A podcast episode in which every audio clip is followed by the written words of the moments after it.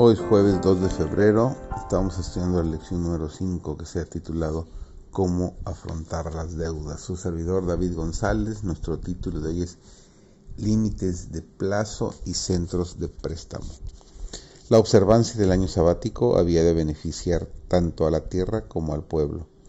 Después de descansar una estación sin ser cultivada, la tierra iba a producir más copiosamente el pueblo se veía aliviado de las labores apremiantes del campo, y aunque podía dedicarse a diversas actividades durante este tiempo, todos tenían más tiempo libre, lo cual les brindaba oportunidad de recuperar las fuerzas físicas para los trabajos de los años subsiguientes. Tenían más tiempo para la meditación y la oración, para familiarizarse con las enseñanzas y exigencias del Señor y para instruir a sus familias. Para los pobres, el séptimo año era un año de remisión de las deudas. Los hebreos tenían la orden de ayudar siempre a sus hermanos indigentes con préstamos de dinero sin intereses. Se prohibía expresamente recibir usura de un hombre pobre. Si la deuda quedaba sin pagar hasta el año de remisión, tampoco se podía recobrar el capital se le advirtió explícitamente al pueblo que no negara, por este motivo, el auxilio de tus hermanos.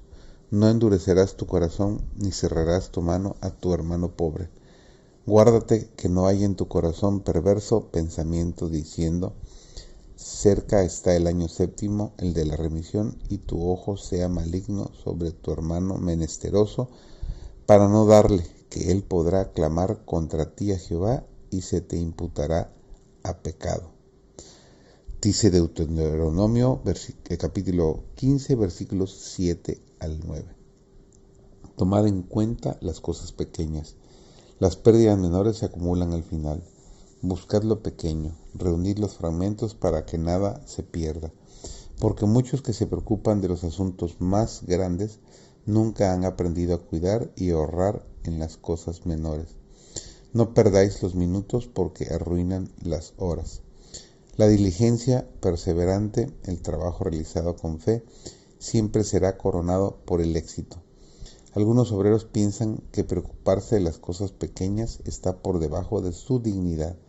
Consideran que ocuparse de las minucias es evidencia de que se pone una mente estrecha y un espíritu inferior. Prestad atención a las fugas menores ahorrad los ingresos pequeños. Las vías de agua más insignificantes han hundido muchos barcos. Ninguna burla ni broma debiera impedir que ahorremos en las pequeñeces. No debiera desperdiciarse ninguna cosa que pudiera ser útil. La falta de economía endeudará nuestras instituciones. Aunque se reciba mucho dinero, este se perderá en los pequeños desperdicios que ocurren en todos los ramos de la obra. La economía no es tacañería. En la oración que Jesús enseñó a sus discípulos dijo, perdónanos nuestras deudas como también nosotros perdonamos a nuestros deudores. Por supuesto, Mateo capítulo 6, versículo 12.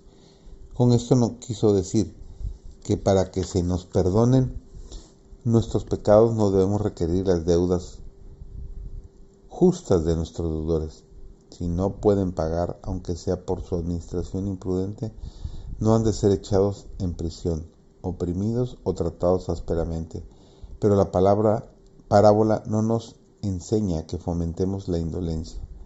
La palabra de Dios declara que si un hombre no trabaja, que tampoco coma, nos dice segunda de Tesalonicenses 3:10. El Señor no exige que el trabajador sostenga a otros en la ociosidad. Hay muchos que llegan a la pobreza y a la necesidad porque malgastan el tiempo o no se esfuerzan.